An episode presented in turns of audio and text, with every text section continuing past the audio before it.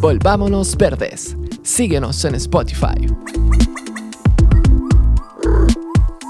Una cosa es buena cuando tiende a preservar la integridad, estabilidad y belleza de la comunidad biótica. Es mala cuando tiende a lo contrario. Aldo Leopold. Hola a todos, estamos en una nueva entrega de nuestro lindo podcast Volvámonos Verdes. Como siempre agradecemos a nuestros colaboradores Libro Verde, una editorial y librería independiente que se enfoca en temáticas de medio ambiente, naturaleza, divulgación científica, sustentabilidad, activismo, pueblos originarios y literatura infantil. Si buscas un libro no dudes en visitar esta librería en Orrego Luco 51 Providencia Santiago o visita su página web libroverde.org. También agradecemos a Fundación Panqui Foletti una organización que busca la preservación del medio ambiente, regenerando y conservando paisajes, manteniéndolos en su estado natural para las generaciones presentes y futuras. Visítalos en su Instagram arroba fundación-panqui-foletti. Y finalmente agradecemos a Mercado Local, un supermercado con la mayor oferta de productos locales entre Pucón y Villarrica. Si te gusta este podcast y quieres apoyar el trabajo que hacemos, te invitamos a unirte a nuestra comunidad en Patreon. Vas a ser la primera persona en escuchar los nuevos episodios sin comerciales y tendrás acceso a contenido exclusivo. Si te quieres unir a nuestro lindo proyecto, anda a www.patreon.com slash volvámonosverdes o haz clic en la descripción de este episodio. Estamos muy, muy, muy agradecidos a las 60 personas que ya nos están patrocinando en Patreon que decidieron apoyarnos. Muchas, muchas gracias. Muchas gracias.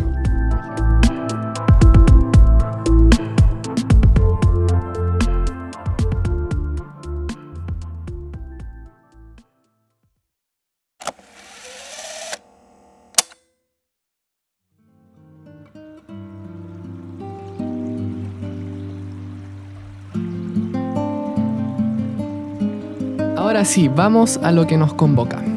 Con Katy hemos decidido hacer este episodio enteramente dedicado a los animales domésticos, más específicamente sobre perros y gatos. Se preguntarán, ¿por qué?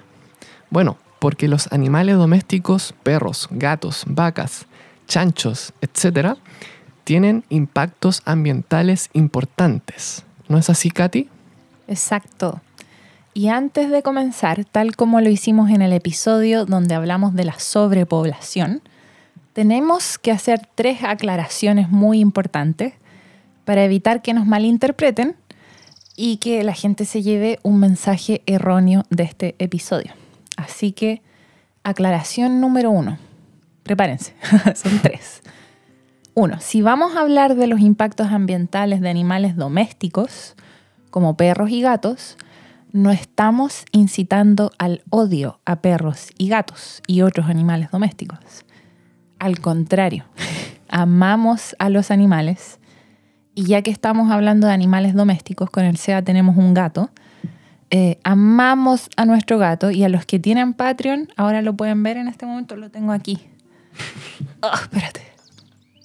Hola. Se llama Lara. Es hermosa, es el gato más lindo que han visto en su vida. Así que háganse patrocinadores y la podrán ver en el video. Estamos usando nuestra. Estamos usando Lara. Es hermosa la Lara y hemos tenido, tanto el SEA como yo, hemos tenido perros, gatos. Mm. Los adoramos. Pero tiene impactos a pesar de ser tan bonita. Así que bueno, estamos absolutamente en contra de cualquier tipo de maltrato o sufrimiento que se les pueda ejercer a cualquier tipo de animal, sea doméstico o sea salvaje. Aclaración número 2.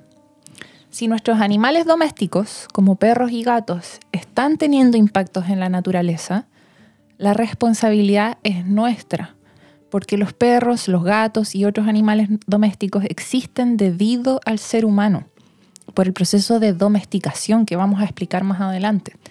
No es que la responsabilidad deba recaer en nuestros animalitos. El humano que tiene innumerables impactos, si es que no infinitos impactos a los ecosistemas naturales, como por ejemplo extinguimos especies, contaminación, deforestación, destrucción de ecosistemas, cambio climático y uno de esos innumerables impactos es la introducción de especies exóticas invasoras como nuestros animales domésticos, como nuestros perros y gatos. Y como la responsabilidad es nuestra, somos los humanos quienes debemos buscar soluciones a estos problemas que sean éticas. Y aclaración número tres, no podemos también dejar de mencionar que la domesticación, como por ejemplo de perros y gatos y de otros muchos otros seres, también tiene aspectos positivos, no solo es negativa. Los perros, por ejemplo, se originaron por la domesticación de los lobos. Y es gracias a esa domesticación que hemos desarrollado este vínculo tan hermoso y tan fuerte, humano, eh, perro, con otras especies, animales que no son humanos. Esto nos ayudó a hacernos más conscientes de que otros animales también sienten, sufren, sienten amor, necesitan cariño. Por ejemplo, un ejemplo muy concreto, la gran primatóloga Jane Goodall, que se dedica a la protección de la selva, de chimpancés, de otros primates y de otros animales, dijo que su primer profesor cuando ella era niña era un perro. Con el perro fue que ella aprendió a apreciar a la naturaleza. Muchas familias que tienen perros, gatos u otros animales domésticos sienten que este es un miembro más de su familia, son su motivo de felicidad, a cuántas personas les ayudan a sentirse menos solas, mejoran su salud mental. Entonces también no tenemos que olvidar esto. Mm. Y eso, pues tomar en cuenta que la domesticación crea también biodiversidad. Y eso lo hablamos con Tomás Ibarra en el episodio anterior, que los invitamos a escuchar. Mm. Pero siendo que tiene aspectos positivos, también la domesticación se nos puede ir de las manos. Y es de lo que vamos a hablar ahora. Ya que los animales domésticos introducidos invasores tienen fuertes impactos en los ecosistemas y en la biodiversidad. De hecho, estos impactos son tan grandes que nos vemos obligados a hacer un episodio acerca de esto. Pero, ¿qué tan grandes son estos impactos? Bueno, la plataforma intergubernamental sobre biodiversidad y servicios de los ecosistemas, que es un gran nombre, que se llama IPBES por sus siglas en inglés, es un organismo similar al IPCC, que se ha vuelto bien famoso por el tema del cambio climático. Pero este organismo está dedicado a evaluar el estado de la biodiversidad. De hecho, aparte, la biodiversidad es muy importante y si quieren saber más de esto, pueden escuchar nuestro episodio de la biodiversidad, que fue uno de los primeros días que hicimos. Ojo ahí. Bueno, entonces, este organismo, el IPBES, publicó en el 2019 un informe sobre las cinco causas directas de la pérdida de biodiversidad a nivel global. Mm. Y en orden de importancia son, uno, cambios de uso de suelo, que se refiere a transformación de hábitat, deforestación, agricultura, ganadería, todo eso. Dos, sobreexplotación de organismos por caza, sobrepesca. Tres, cambio climático. Cuatro, contaminación por plástico, fertilizantes, elementos químicos. Y la quinta razón, eh, una de estas razones principales de por qué la biodiversidad está en peligro, es la introducción de especies exóticas invasoras. En esta categoría de especies exóticas invasoras tenemos muchísimas alrededor del mundo. Por ejemplo, en Chile tenemos el caso del ciervo rojo, jabalí, castor, bisón. No necesariamente tienen que ser mamíferos, también pueden ser anfibios como el sapo africano pueden ser insectos como la chaqueta amarilla, pueden ser plantas invasoras, exóticas invasoras como el pino, retamo, aromo, pueden ser hongos como la manita muscaria, exótica, introducida, invasora, y pueden ser también animales domésticos como perro, gato, eh, cabra, chancho, entre otros. Pero a ver, tengo una duda. ¿Qué quiere decir especie exótica invasora? ¿Cuál es la diferencia entre una, especie exótica y una nativa?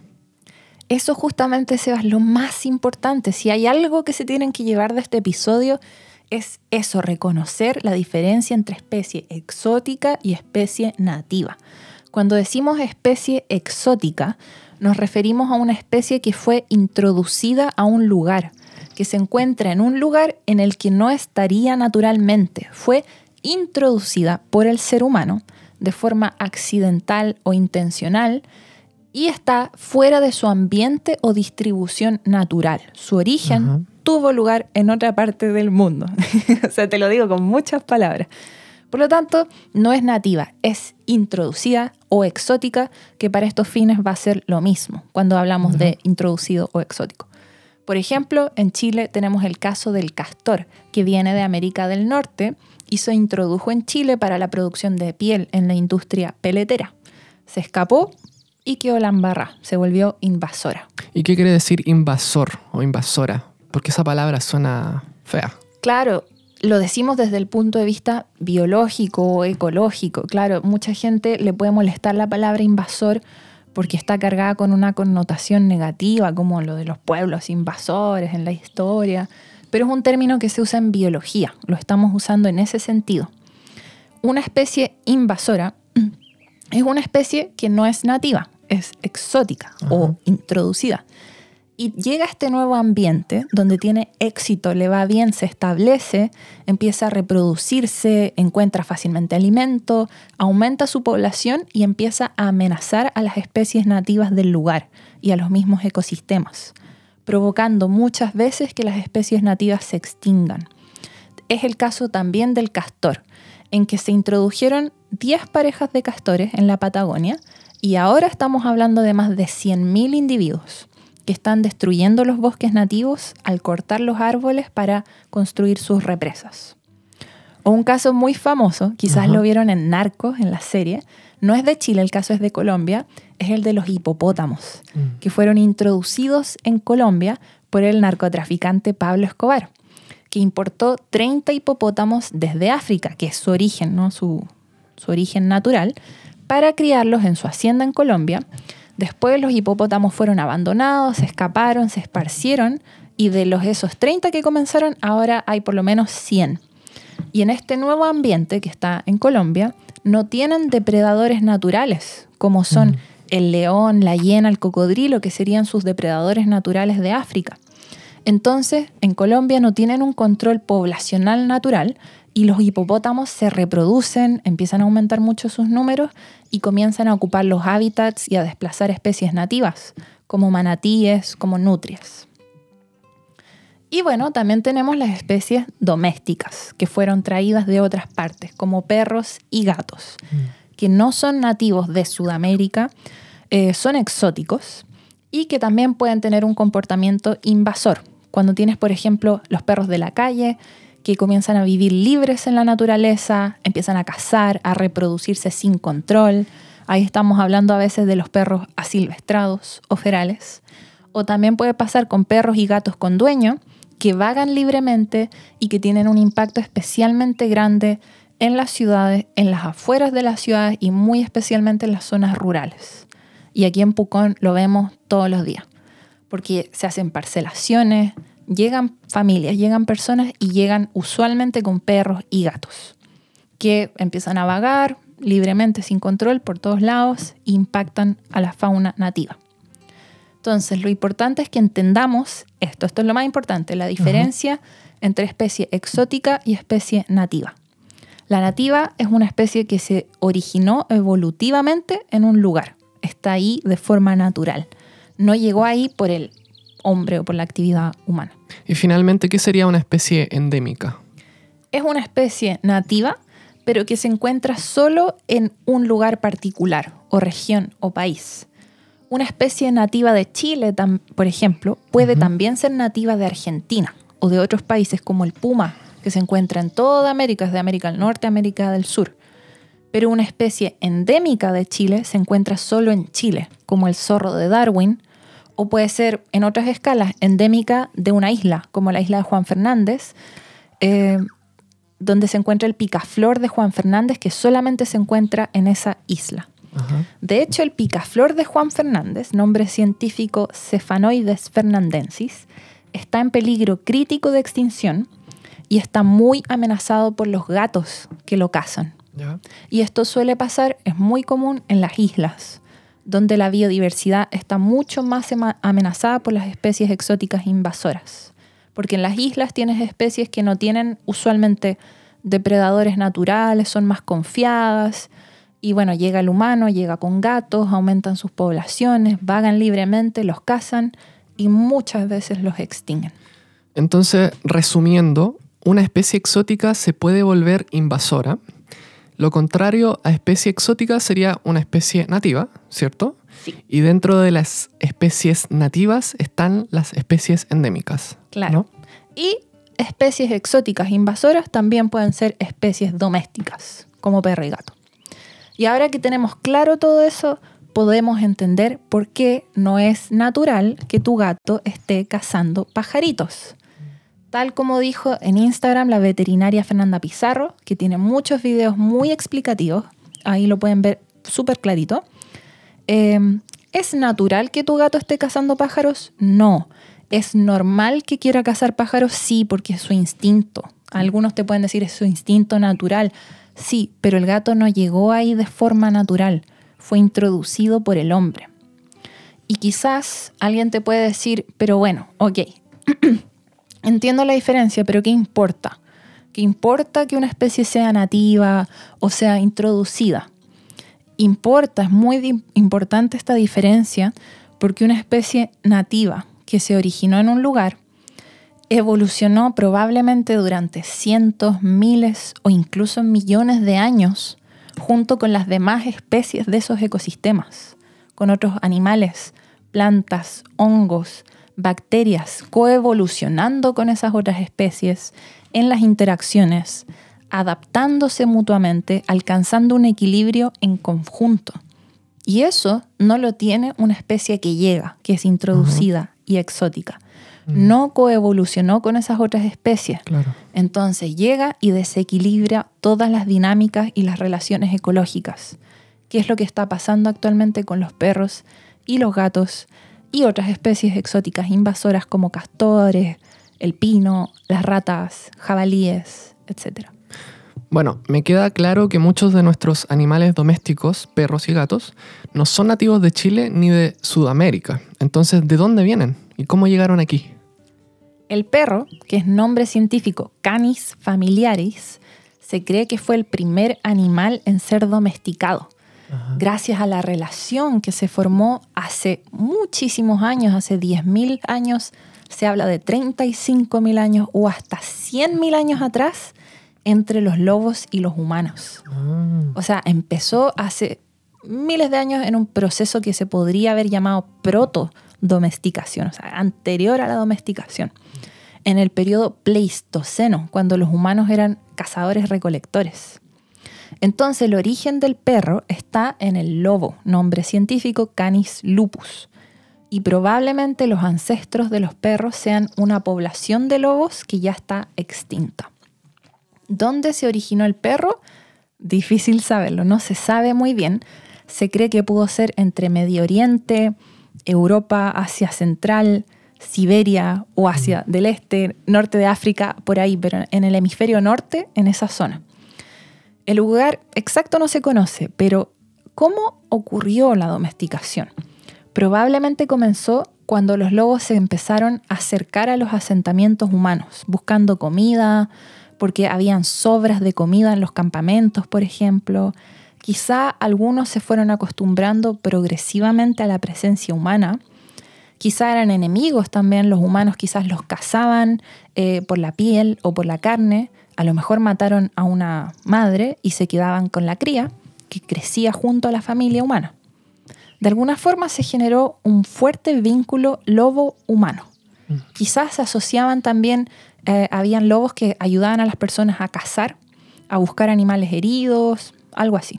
Lo importante es que el proceso de domesticación, quizás mutuo, fue un proceso gradual y no inmediato. Al inicio quizás se pudo dar de forma más natural, en un proceso largo, en que algunos lobos fueron separados de las poblaciones salvajes y así generación tras generación comenzaron a diferenciarse genéticamente de la población original en un proceso que es natural y que se llama deriva genética. Pero también ocurrió de forma no natural, artificial, mediante la cría selectiva. Especialmente en los últimos siglos, en que el humano selecciona a ciertos individuos para cruzarlos por sus características, porque son más mansos, porque tienen las orejas más puntiagudas, porque son más altos, más bajos, por su inteligencia. Y así, cruzando algunos individuos con otros por estas características, vas modificando su apariencia física y su comportamiento, rasgos que son heredables en las próximas generaciones. Como para visualizarlo, tú te acuerdas, en el colegio nos enseñaron un poco de Mm. genética, ¿no? Sí. Nos hablaron del padre de la genética que era Gregor Mendel Mm.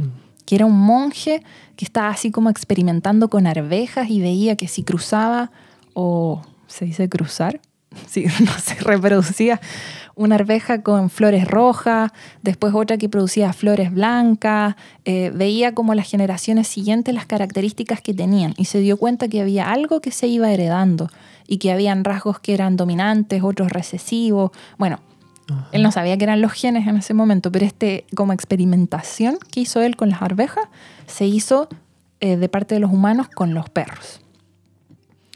¿Y qué ocurrió al final de este largo proceso que fue gradual? Bueno, ahora tenemos perros, ya se han diferenciado genéticamente de los lobos, son otra especie y algunos se ven muy diferentes a los lobos. O sea, piensa en un chihuahua o, o tienes ya razas, todas dentro de la misma especie, del Canis familiaris, pero súper diferente. El Claro. gran danés, el chihuahua. Sí, pues algunos ni siquiera podrían sobrevivir ahora solos en la naturaleza, dependen del ser humano. Y así fue que este grupo de acu- animales acumuló diferencias genéticas y fenotípicas en respuesta a su nuevo entorno humano. ¿Genéticas y fenotípicas? Ahí me perdí. Explícame eso. Un poco especializado. Sí.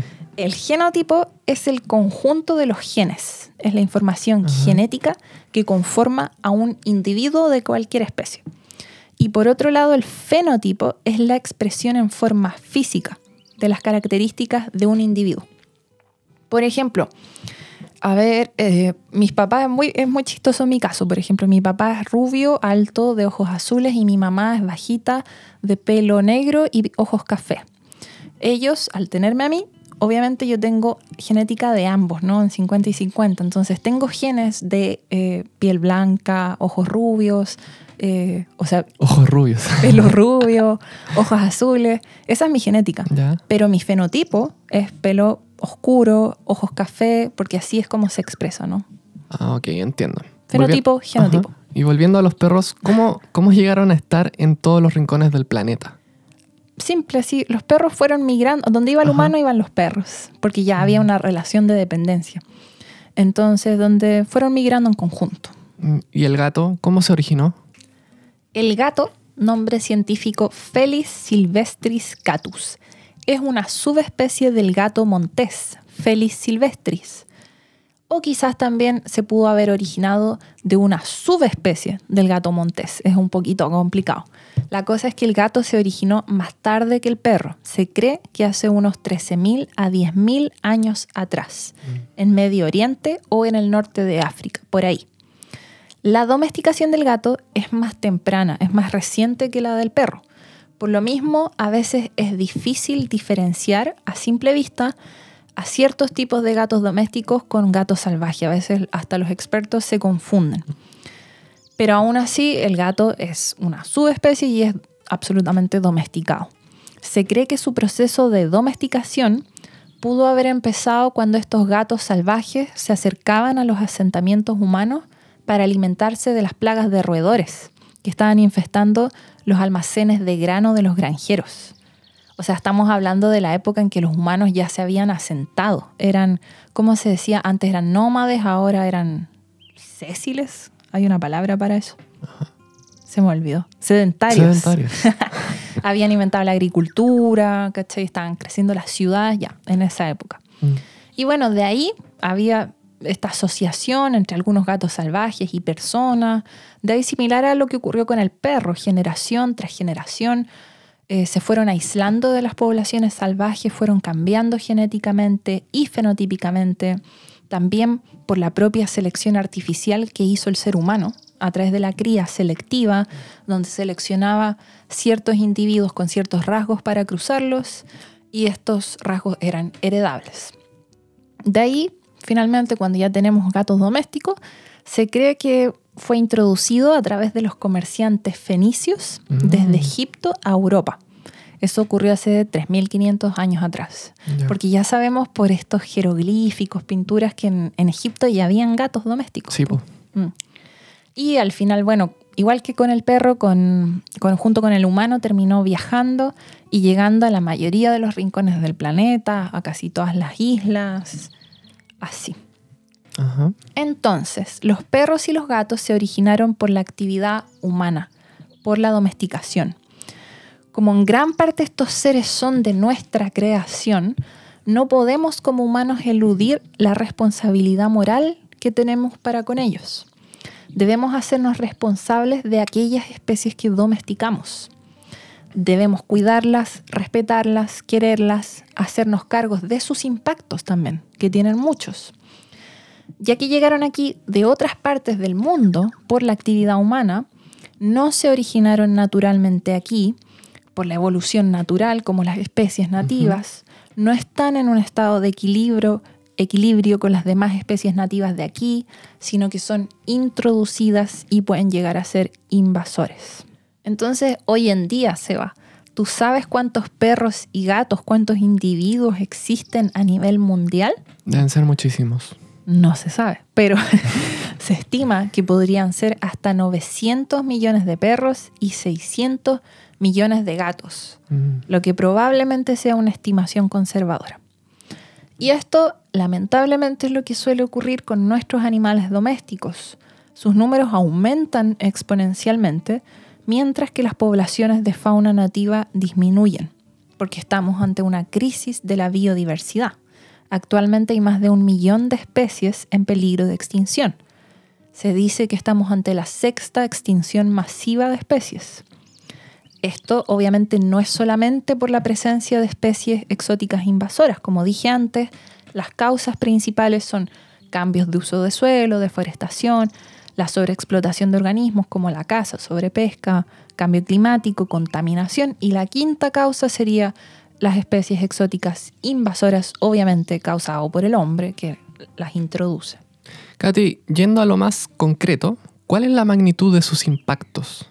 ¿A cuántas especies están poniendo en peligro la presencia de gatos y perros? Bueno, hay un artículo muy bueno que vamos a citar, que va a estar Ajá. abajo en la descripción, del 2016 de Doherty, es el apellido. Es un artículo que recopiló múltiples otros estudios, múltiples otros estudios, y en base a todos esos estudios concluyó que la evidencia científica indica que los gatos están asociados a la extinción de 63 especies. De estas son 40 especies de aves, 21 especies de mamíferos, 2 especies de reptiles. Esto es lo que está confirmado. Mm, O sea, respecto a lo que no está confirmado, quizás son muchas más. Claro. Y eso sin contar a las otras cientos de especies que están poniendo en peligro o llevando al borde de la extinción, como lo que te dije del picaflor Claro, de la sí. isla de Juan Fernández. Y los perros están poniendo en peligro a más de 200 especies en el mundo entero. Y según este estudio, las especies introducidas invasoras como perros, gatos, cerdos, eh, otras que no son domésticas como el bisón, están vinculadas a más de la mitad, al 58% de las extinciones modernas de aves, mamíferos y reptiles. O sea, el impacto es muy grande. mm.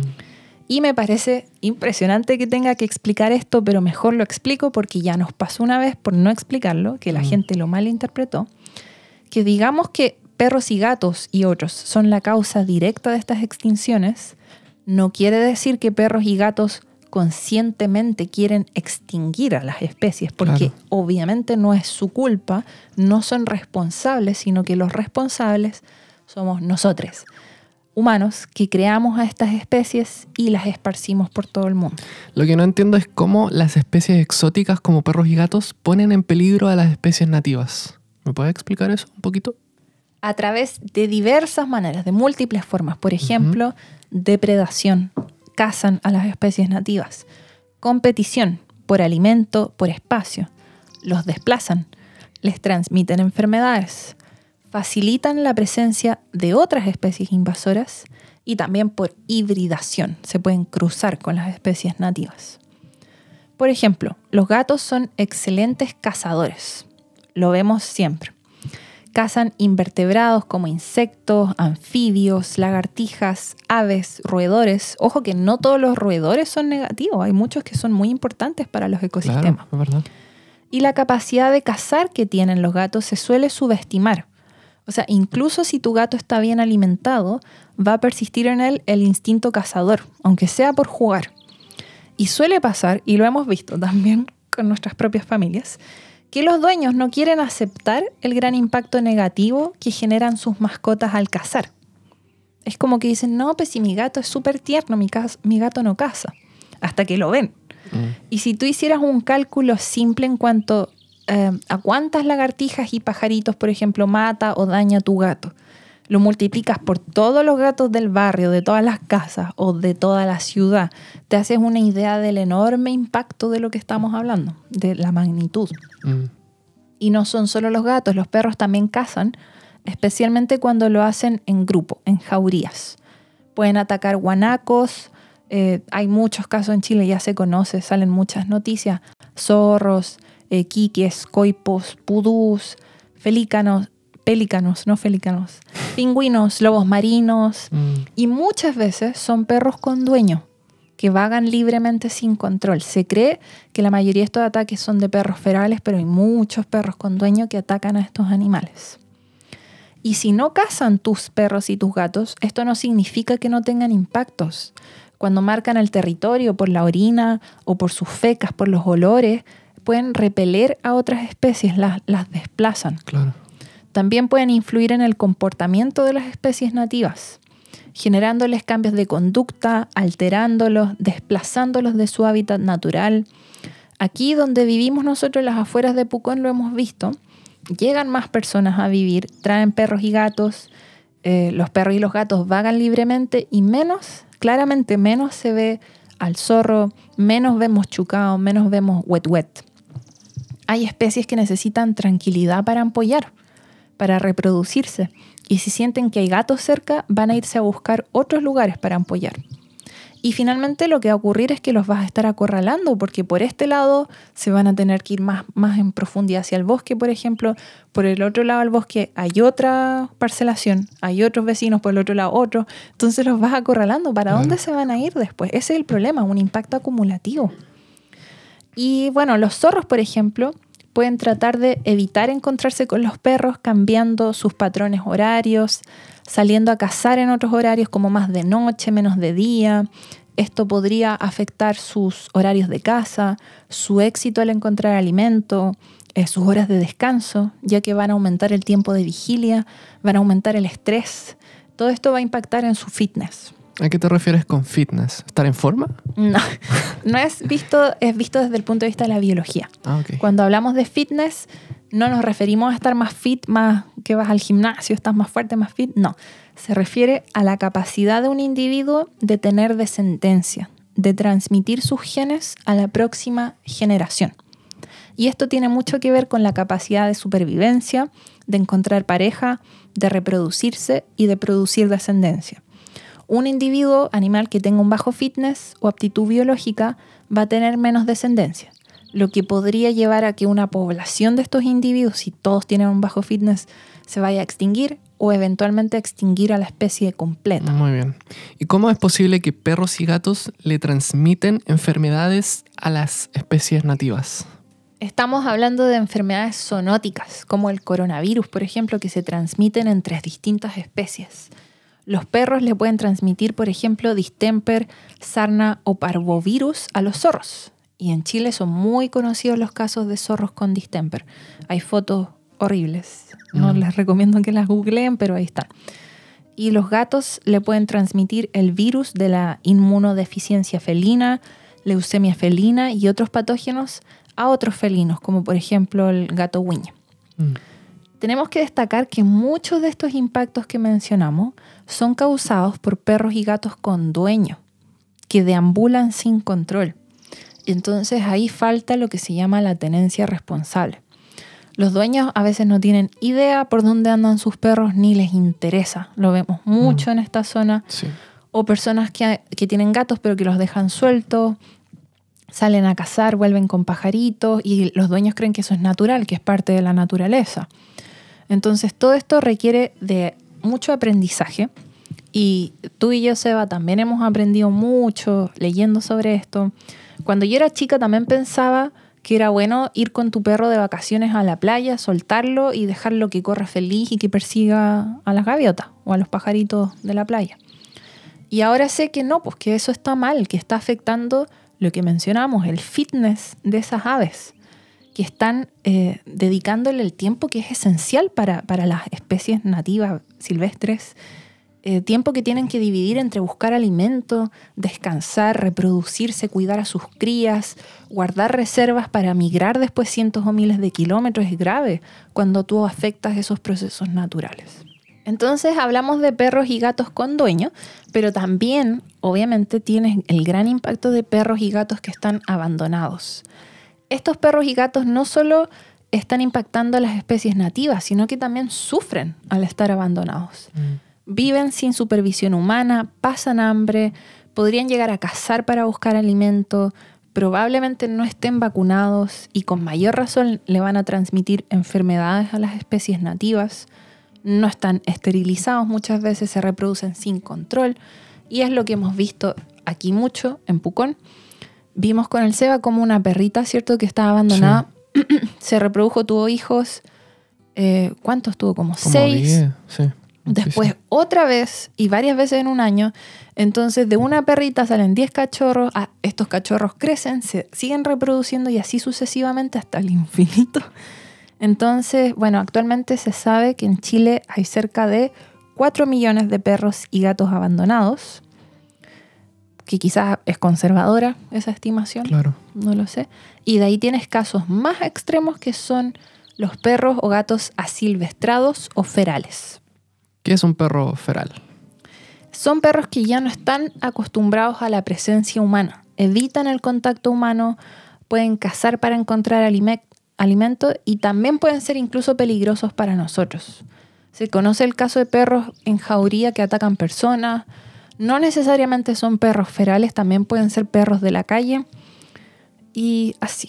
Bueno, una cosa, ¿sabes? Bien interesante, Seba, es que muchos de estos ataques muchos de los ataques a animales domésticos, como gallinas, como cabras, ovejas, son por perros, más que por pumas o por huiñas. Sí, pues, ¿verdad? Eso lo hablamos con Nicolás Galvez en la entrevista que le hicimos, de casos concretos.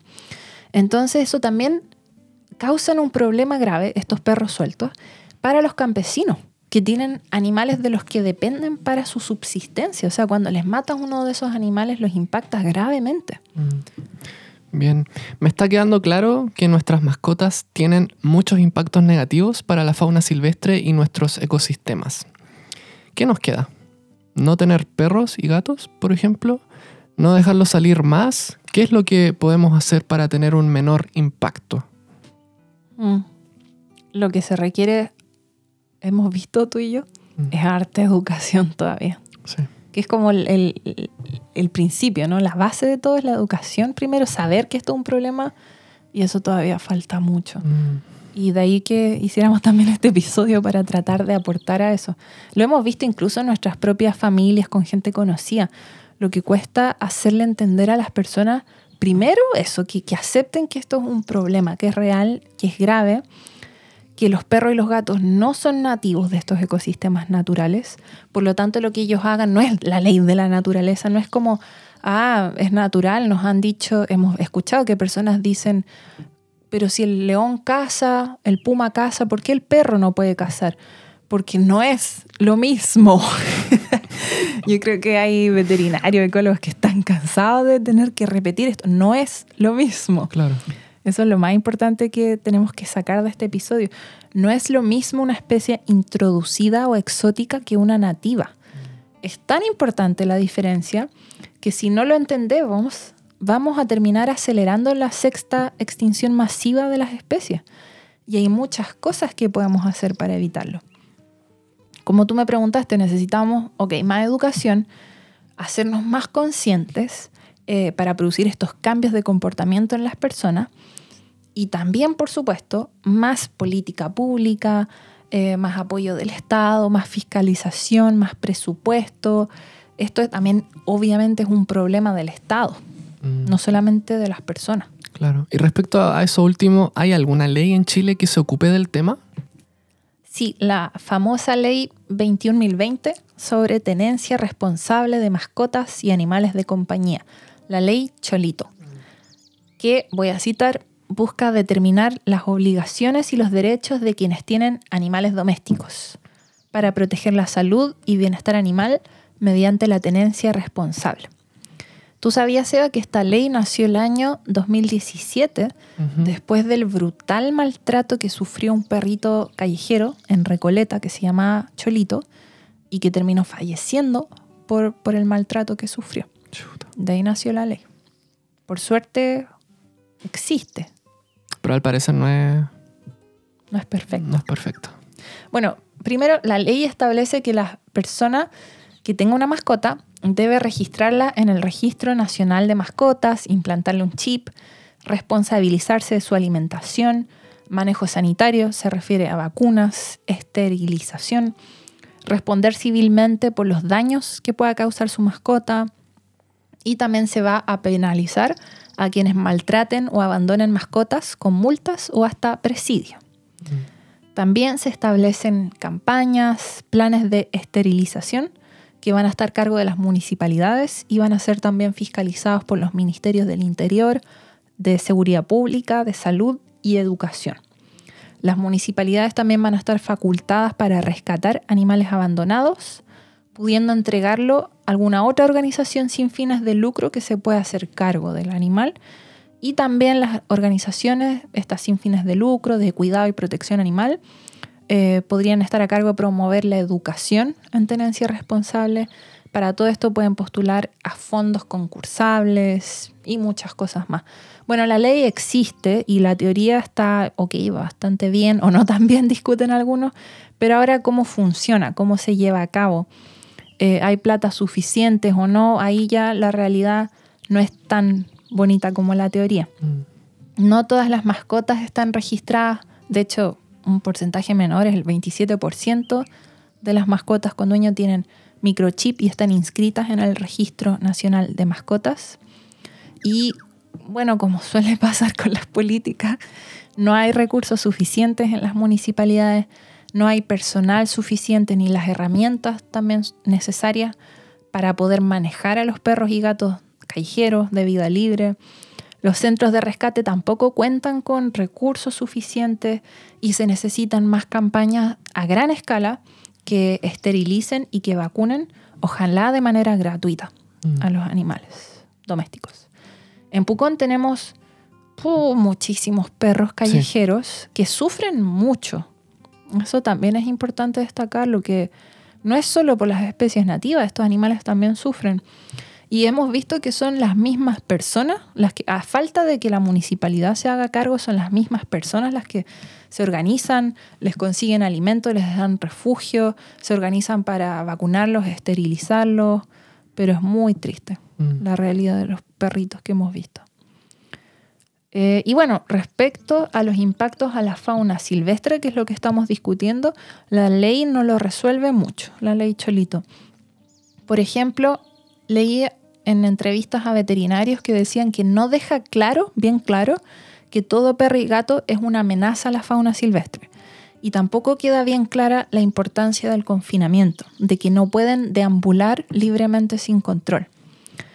Todo esto sobre las pros y las cosas positivas y negativas de la ley Cholito los podríamos conversar quizás con expertos, expertas, personas que tengan más experiencia concreta, rescatistas, activistas, veterinarios, ecólogos, no sé, que vean esto más como en el día a día.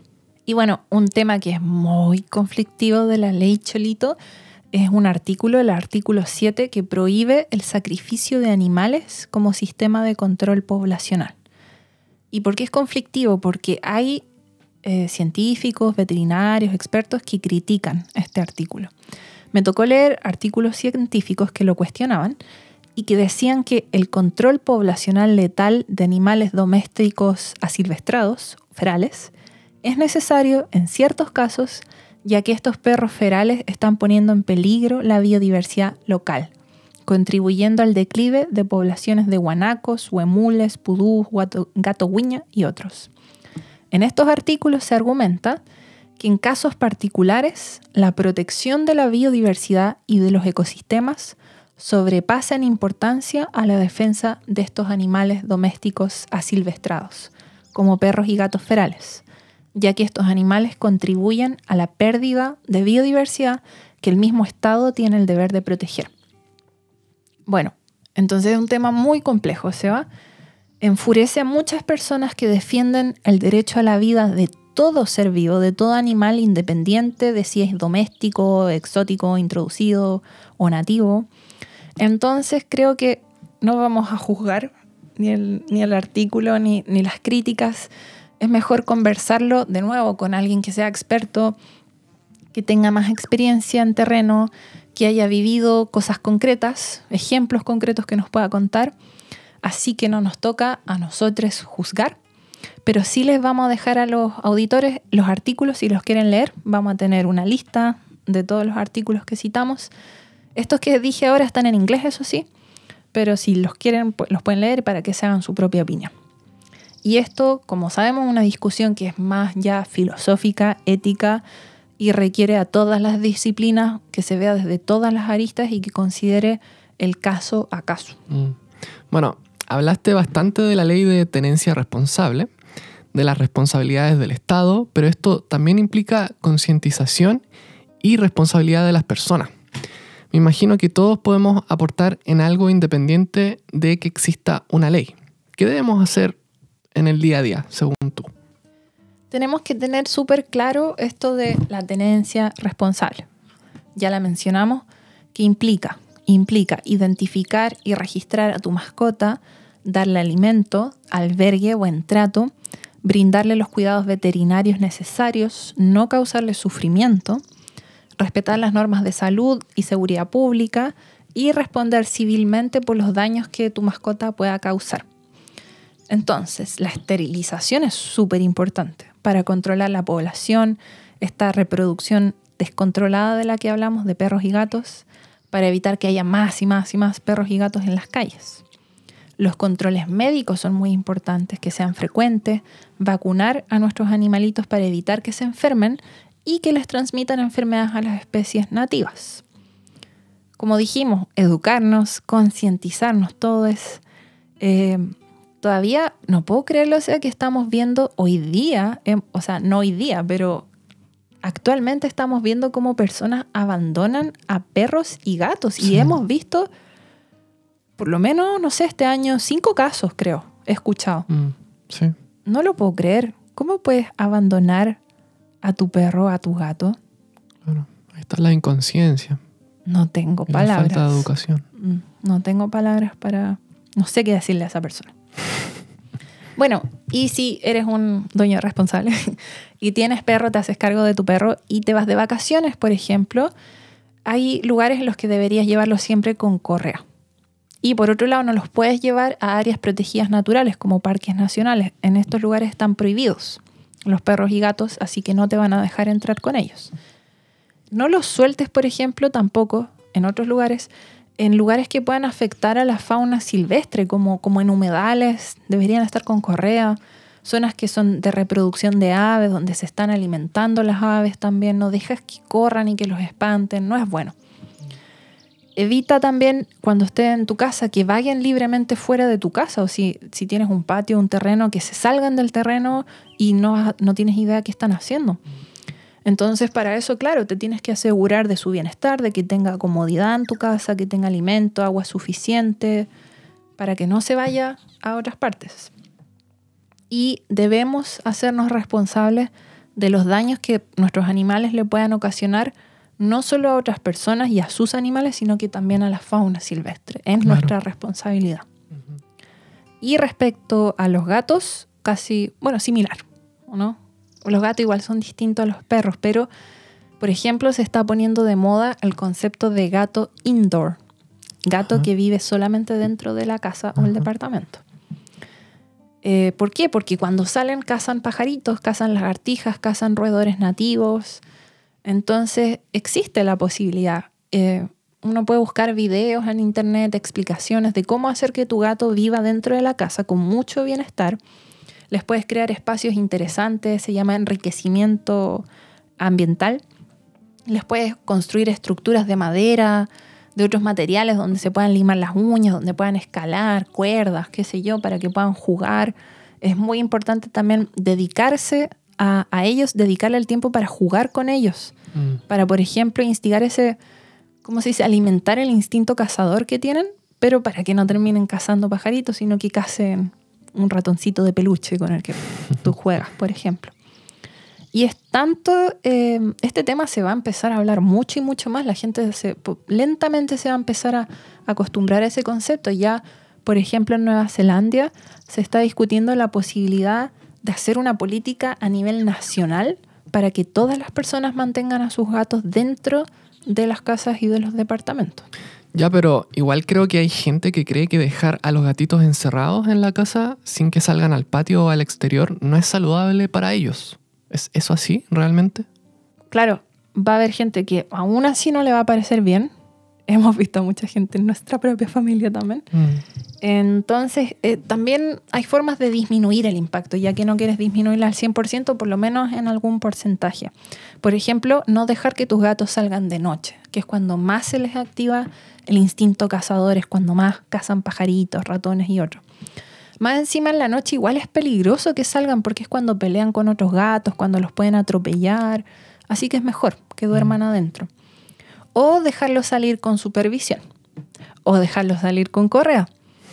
O existen otras opciones que son como patios enjaulados eh, que le permiten al gato salir y entrar de la casa, pero en un ambiente como limitado, donde no pueden escaparse más allá. Mm. Eh, les permite estar al aire libre, en un espacio cerrado, donde, no sé, tienen pasto, plantas, aire para aire libre para respirar, estructuras para escalar, qué sé yo.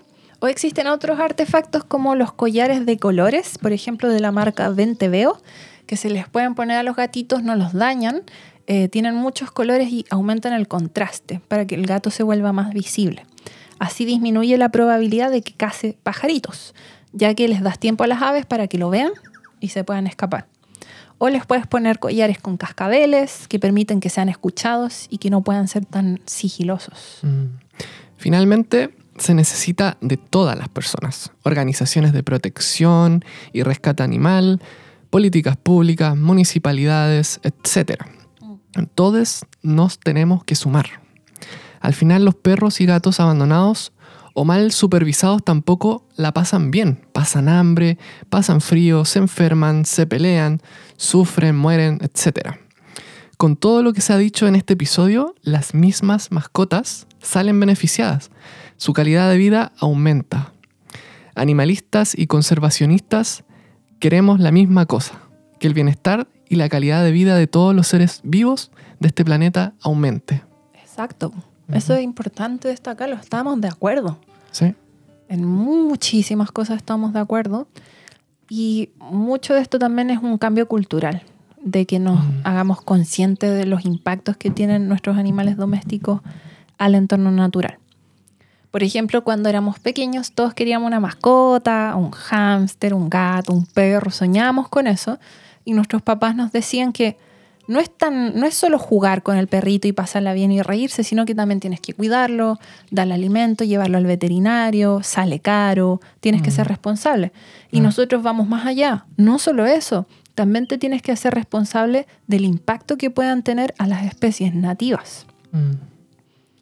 Entonces, imagínate, es que hay que verlo desde tantas perspectivas, imagínate lo que están viviendo hoy en día los animales nativos, los animales silvestres están intentando sobrevivir a infinitas presiones y amenazas.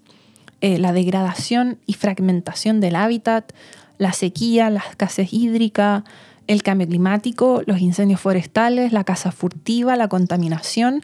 Y a eso agrégale estos cientos y miles y, millones de perros y gatos que andan por todos lados por, vagando libremente porque los, dueños son muy irresponsables. ¿Cachai? O sea, son muchos impactos. Mm. Y no olvidemos que la existencia de las especies nativas es importantísimo, o sea, la biodiversidad completa es tan importante, por eso los invitamos a escuchar nuestro episodio de biodiversidad. Mm. eh, estas especies nativas que están en estas interrelaciones, como dijimos, ecológicas con otras especies, forman todo el equilibrio ecosistémico, contribuyen a una mayor estabilidad al- a, a gran escala al equilibrio planetario, ¿cachai? O sea, la existencia de todas estas especies nos beneficia, obviamente, a nosotros, a los seres humanos, a todas las especies y a la Tierra completa. Claro, estamos hablando de bienestar animal, tanto de animales domésticos como salvajes, y también del bienestar humano y del bienestar de los ecosistemas. Sí, exacto, ese es como el último mensaje. ¿Puedo decir una última cosita? Sí. Esto, Puedes. eso sí, que quería decir es mi opinión personal.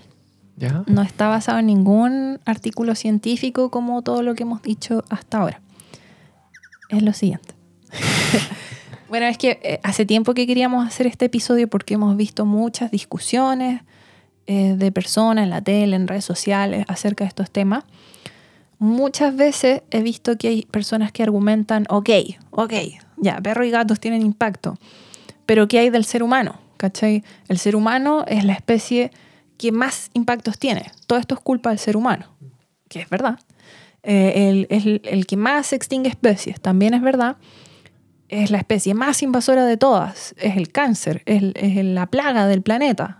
Y ahí es como ya, bueno, no sé, te estás yendo un poco al extremo. Y ahí es donde dicen el ser humano debería extinguirse. Y si el ser humano se extingue, todo se arreglaría, eh, la Tierra se va a volver a equilibrar y todo va a volver a cobrar la armonía original, algo así. Y eso igual me afecta cuando dicen eso, o sea, está mal en muchos sentidos creer eso. Pero un ejemplo concreto de por qué eso no es tan correcto es que me da un poquito de risa, pero, ok, si el ser humano se extingue, ¿qué va a pasar con las especies exóticas invasoras? Claro. se van a seguir reproduciendo, ocupando todos los espacios y van a terminar extinguiendo a, probablemente todas las especies nativas. Vas a terminar con un planeta donde van a dominar, donde antes, no sé, pues habían millones y millones de especies, ahora van a terminar dominando 100 especies, por ejemplo. O sea, esto requiere del humano para ser resuelto. Exacto. El problema va a continuar si nosotros no estamos. Sí, muchas cosas se mejorarían si no estuviera el ser humano, como la contaminación, las emisiones de CO2, pero no todo, no todo se mejoraría, ¿cachai? A largo plazo, quizás la Tierra se estabilice, se armonice, pero hay cosas que van a seguir existiendo, los problemas que hemos creado nosotros. O sea, el plástico, ¿quién se va a hacer cargo de todo el plástico? No va a aparecer de la nada un bichito que va a comenzar a degradar plástico. Eso va a demorar miles de millones de años. Mm. Y mientras tanto, si es que el humano se extingue, por ejemplo, la- las ballenas van a seguir comiendo plástico y van a seguir muriendo porque tienen plástico acumulado en su estómago. Quizás se van a extinguir por eso. Mm.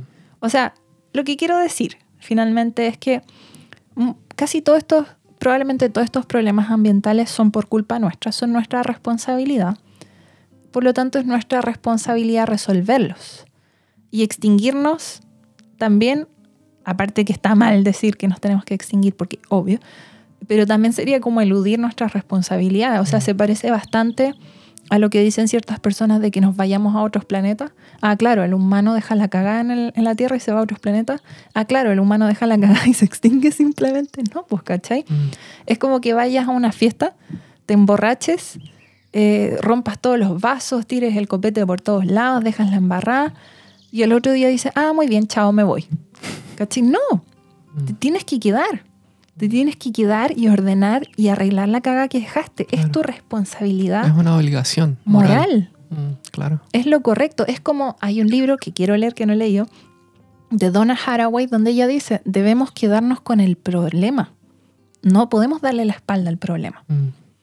Y por otro lado, eso era un ejemplo, ¿no? De por qué no está bien decir extingámonos. Y por otro lado, obviamente, esto de, amar a los animales, que está muy bien, y nosotros amamos a los animales, ¿por qué lo convierten en odio al ser humano? Eso me, me pregunto. ¿De dónde viene ese odio profundo? Quizás no es odio al ser humano, pero ¿por qué?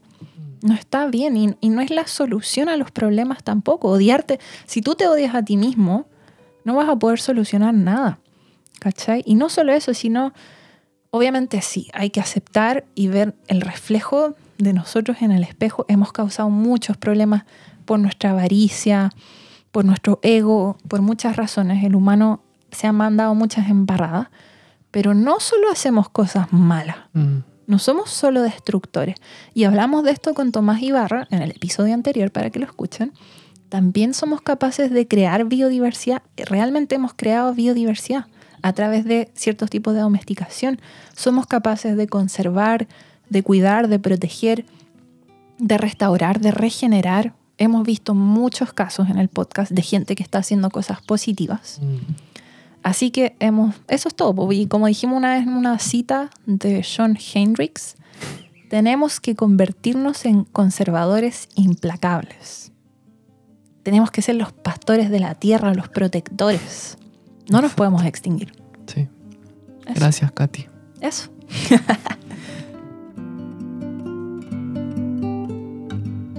Agradecemos a nuestros colaboradores que son Libro Verde, una editorial y librería independiente que se enfoca en temáticas de medio ambiente, naturaleza, divulgación científica, sustentabilidad, activismo, pueblos originarios y literatura infantil. Si buscas un libro de alguno de estos temas, no dudes en visitar esta librería en Orrego Luco 51, Providencia, Santiago, o visita su página web libroverde.org.